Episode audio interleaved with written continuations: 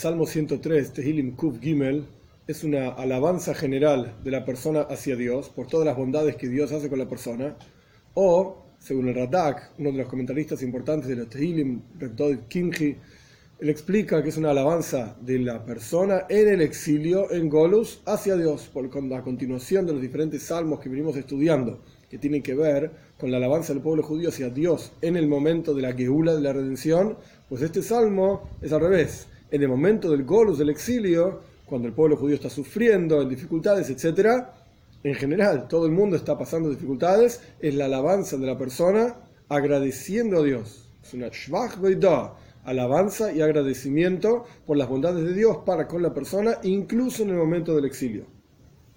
Aleph 1. De David, Por David, bendiga mi alma a Dios y todas mis entrañas, es decir, bendigan también todas mis entrañas, es Shem y su santo, su nombre santo. Veis, dos. Bendiga mi alma a Dios y que no se olvide de todas aquellas cosas buenas, todas las retribuciones positivas de Dios para con la persona. Gimel 3 cuáles son las retribuciones positivas y buenas, las cosas buenas que hace Dios con la persona, perdona todos mis pecados, en realidad está hablando como el alma, tus pecados, y cura todas tus enfermedades. Dale, cuatro.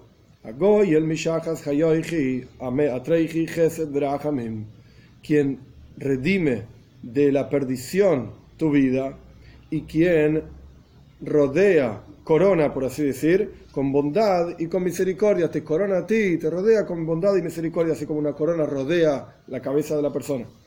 Hey, 5.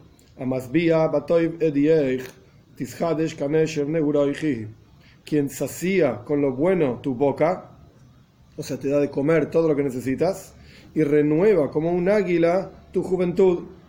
Así como el águila cambia las plumas año tras año, así explican nuestros sabios, de la misma manera es renovada la Neshom, el alma, en forma constante. Vov 6.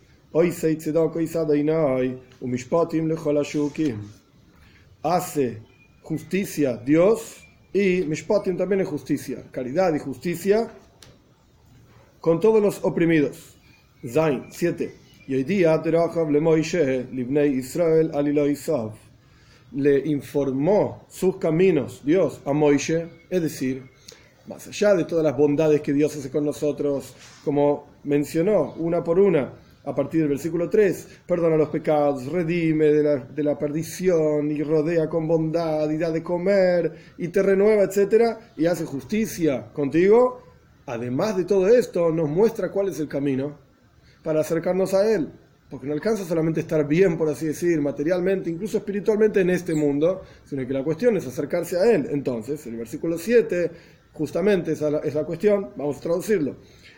Informa sus caminos a Moishe, para que por supuesto Moishe Rabbeinu informó a todo el resto del universo cuál es el camino para acercarse a Dios, la Torah, las mitzvot, etc.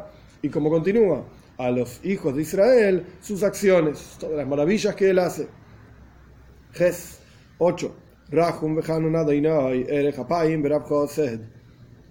Misericordioso, gracioso es Dios, lento para la ira, Erech es largo, digamos, pero aquí se refiere a que se enoja después de mucho tiempo, Apaim es enojo, y amplia bondad para con todos.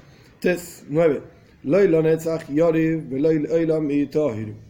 Volviendo al asunto de que está en exilio, no por siempre se peleará, digamos, o sea, estará, por así decir, enojado con el pueblo judío o con el mundo entero y por eso no está la redención. No por siempre será esto.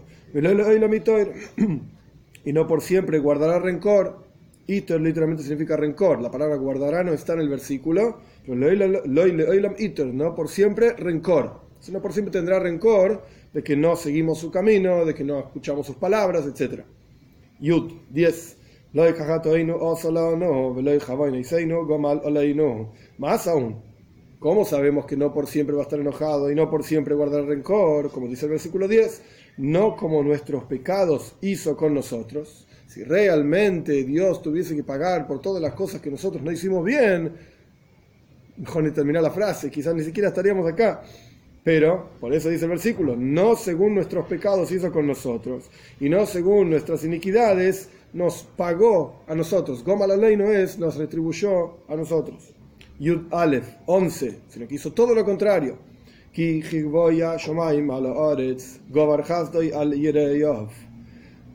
Porque así como es alto el cielo por sobre la tierra, es decir, está hablando de algo extremadamente lejano y extremadamente grande, este, esta es la medida que tiene, la altura del cielo por sobre la tierra, se fortaleció su bondad sobre sus temerosos. Es decir, sus temerosos no se refiere solamente al pueblo judío, se refiere a todas las personas, todos los seres humanos que se vinculan a Dios. Así como es alto el cielo por sobre la tierra, se fortalece y es grande la bondad de Dios por sobre todos los que son temerosos. Como continúa diciendo, Yud Beis 12.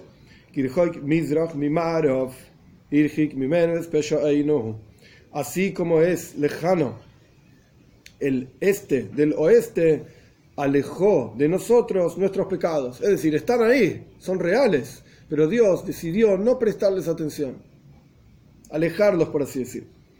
Yud Gimel, de la misma manera que 13, Yud Gimel 13, que Rahem o Albanim, Riham al Así como es misericordioso un padre sobre sus hijos, fue misericordioso Dios con sus temerosos. Que de vuelta, sus temerosos se refiere a todos los seres humanos. Y esto incluso está en los comentarios, se dice el Metzudas David claramente. Quiere decir que, si, de vuelta, si Dios tuviese que pagar lo que nosotros hicimos mal, etc. Entonces, ¿qué hizo Dios? Lo alejó, alejó el pecado. De la misma manera que un padre aleja, digamos, las malas actitudes y acciones de un hijo, porque al fin y al cabo es el hijo, y hay un amor esencial entre el padre y el hijo. Yuddalet 14. ¿Por qué hizo esto él? Explica el versículo, porque él conoce nuestras pasiones materiales, él conoce nuestro yetzer, nuestra inclinación al mal, y hay comentaristas que dicen, él conoce nuestra yetzira, él nos formó, él sabe lo que somos. Y por lo tanto, Zohur es recordado, para él es conocido, es sabido con él y él está consciente de esto, que somos como el, somos el polvo, polvo somos nosotros. Tesvav 15. El hombre es como el pasto, sus días, es decir, rápidamente se acaban. Que como una brota, una cosa que brota, una flor que brota. La palabra flor no está en el versículo, pero que tzitz, como, como que aquello que brota en el campo, de la misma manera brota el hombre y la flor también se termina marchitando. Tetzain continúa la misma idea, 16.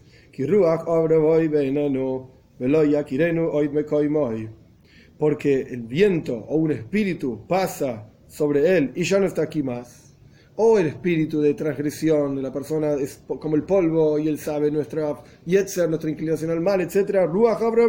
Entonces pasa un espíritu de tontería que hace a la persona transgredir en su interior, yetzer la inclinación al mal, veinenu, ya no está más aquí por sus pecados. Más aún, no lo reconoce más su propio lugar. Si la persona retornase a su lugar, es como otra persona cuando una persona no hace la voluntad de Dios, no está siendo él mismo, sino todo lo contrario, está siendo otra persona. Y más aún, en el lado positivo, y como dicen nuestros sabios, me ruba mi midas por años, es mayor todavía la bondad, lo bueno, como uno observa algo en forma positiva, que como se observa en forma negativa. Quiere decir que Sí, cuando la persona transgrede no es la misma persona, está claramente escrito en varios lugares Rambam también menciona esto en sus leyes de Chuba, que cuando una persona hace Chuba, una persona retorna hacia Dios, es como una persona nueva. Es como otra persona y no se le puede recordar aquello que hizo mal anteriormente, porque ya no es más la persona que hizo esas cosas negativas. Esta es una de las ideas de Ruach Boy Veneno. Es ese espíritu que lo hizo, está, pasó por él y lo hizo hacer algo inapropiado, Veneno, y ya no está más esta persona. Otra forma de traducirlo es siguiendo la explicación que veníamos diciendo antes, que es como un pasto que se marchita rápidamente, como una flor que se termina perdiendo, es como el viento que pasa y ya no está más. Y ya no es reconocido más en su lugar. Yudzain 17.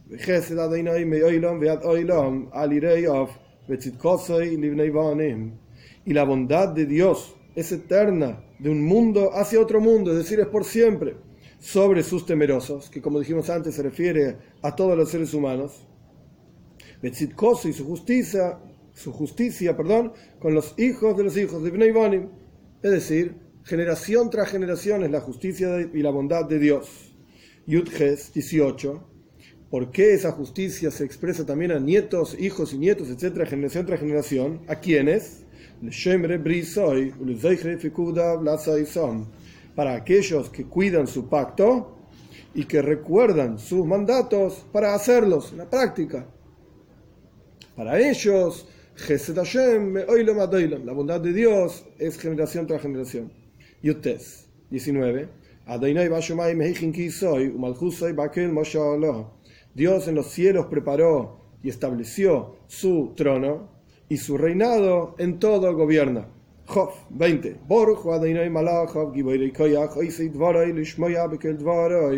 Bendigan a Dios los ángeles fuertes, poderosos. Giboir significa valiente o poderoso y Koyach significa fuerza hoy y ellos hacen la palabra de Dios, o sea, su palabra, y escuchan la voz de su palabra.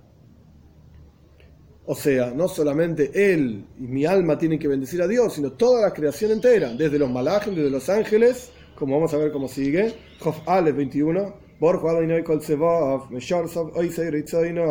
Bendiga a Dios todas sus huestes es decir, no solamente los ángeles, sino que las estrellas y los malachim, los ángeles que manejan las estrellas y el sol y la luna, etc. sus servidores, que hacen su voluntad. Chof 22.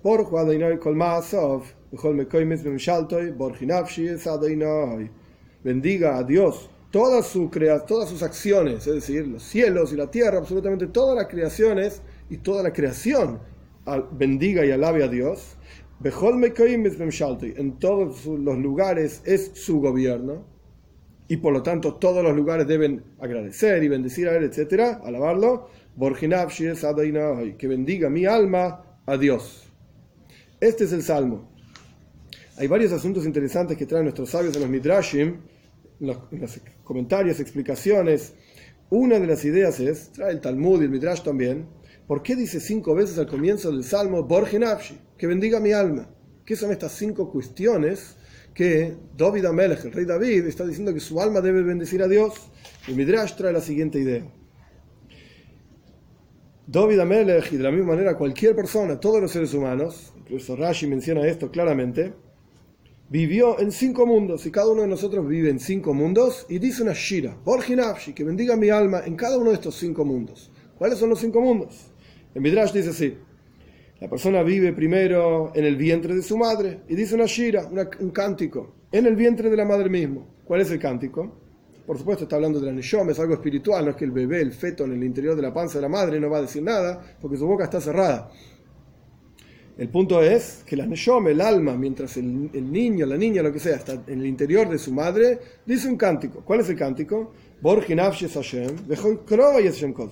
Que bendiga mi alma a Dios y todas mis entrañas su santo nombre. Es decir, el bebé tiene la boca cerrada, las entrañas son las que funcionan en ese momento en la vida del bebé. Esto bendice a Dios.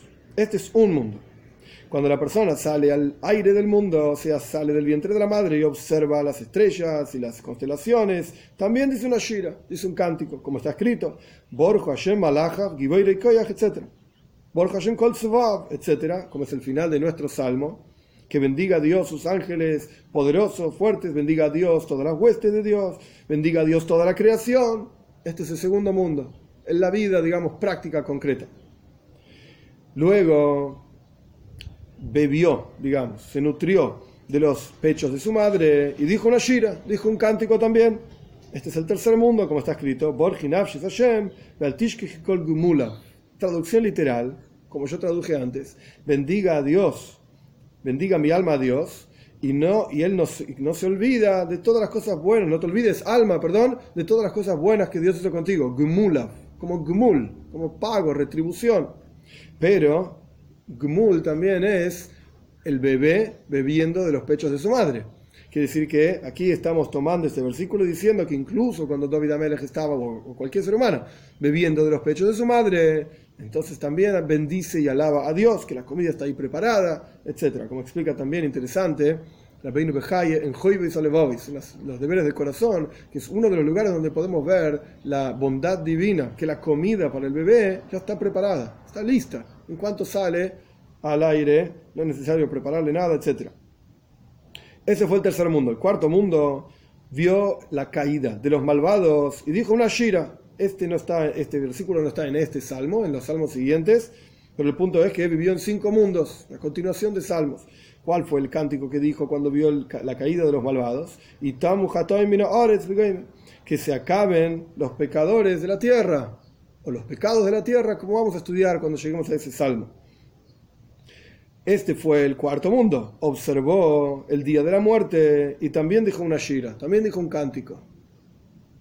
Como está escrito, Hashem, bendiga mi alma a Dios, Hashem le caigo también, Dios sos muy grande. Pregunta el Talmud, ¿y dónde está el día de la muerte? ¿Cómo ves el día de la muerte en ese versículo? Explica Rab Bar Shiloh, fíjate el final del asunto. Tastir ponejo y cuando Dios oculta su rostro, estamos confundidos. Toisef Y se recoge, retorna, digamos, su espíritu, fallecieron, y mueren, y retornan al polvo, y sin embargo, el salmo empieza, Borginavshi, que bendiga mi alma. Quiere decir, en términos sencillos, en todas las situaciones de la vida, en todas las circunstancias de la vida, uno debe trabajar consigo mismo para que sea Borginavshi, que mi alma bendiga a Dios. No es fácil, pero el punto es, de vuelta, en todas las situaciones de la vida, bendecir a Dios. Y una idea más, en este salmo también podemos ver el concepto de que hay tres asuntos, como dicen nuestros sabios en Pirkei Ovis, la ética de nuestros padres, sobre tres asuntos el mundo se sostiene. el estudio de Torah. Avoida se refiere a la tfilá, al rezo, a la oración, al vínculo con Dios. Y Gmilos Hasan se refiere a la observancia de mitzvot, buenas acciones. ¿Cómo lo vemos en este salmo? El salmo empieza hablando de Borginavshi, que bendiga mi alma, decir que mi alma se vincule y se conecte con Dios. Esto es tfila, esto es el rezo. El salmo hacia el final dice, hoy seitvaroy, que bendigan los malajes, los ángeles, que hacen la voluntad de Dios. Oh, estos son mitzvot, estos son preceptos, órdenes divinas que nosotros hacemos para Dios. Y hacia el final dice, escuchar la voz de la palabra de Él, de Dios, que es la palabra de Dios, Toira. Entonces vemos en el Salmo también estas tres cuestiones. Y para terminar, simplemente si el final del Salmo, Job, el versículo 20, es el que acabamos de citar, habla de que los ángeles primero hacen la palabra de Dios y después escuchan la palabra de Dios. El Talmud nos explica que cuando el pueblo judío dijo, antes de la entrega de la Toira, nace Benishma, haremos y luego escucharemos, es decir, nos vamos a entregar a Dios y después vamos a ver de qué se trata la cuestión. ¿De dónde sacaron los Yehudim esta idea? De los Malachim, de los ángeles. Por cuanto está escrito, hoy se y los ángeles primero hacen lo que Dios manda hacer y luego y luego escuchan lo que Dios indica, etc. Y esta enseñanza, por supuesto, que es clara y sencilla, debemos entregar nuestras vidas a Dios sin preguntar, sin conocer, etc. Pero una vez que hicimos eso, eso fue hoy Seidvar. Hacemos la palabra de Dios. Ok, vamos a cumplir la voluntad de Dios. Pero después, es fundamental que la persona se siente y estudie, entienda, comprenda, para poder apreciar realmente, para poder sentir en su interior de qué se trata aquello que está haciendo y a quién se entregó y para qué se entregó, etc. El, primer paso es hoy Seidvar e incluso está explicado en diferentes lugares que esa misma acción lleva a la persona a que sea parte de su naturaleza esa acción, cumplir la voluntad de Dios, y eso mismo refina a la persona para poder luego entender la palabra de Dios. Que tengamos el scus, el mérito de que podamos hacer la voluntad de Dios, entender la voluntad de Dios y trabajar en estos tres aspectos. Toira, Boidek, Miles Hasanim, el estudio de Toira, cada uno según lo que le corresponde, la observancia de los preceptos el, y el rezo, el vínculo con Dios.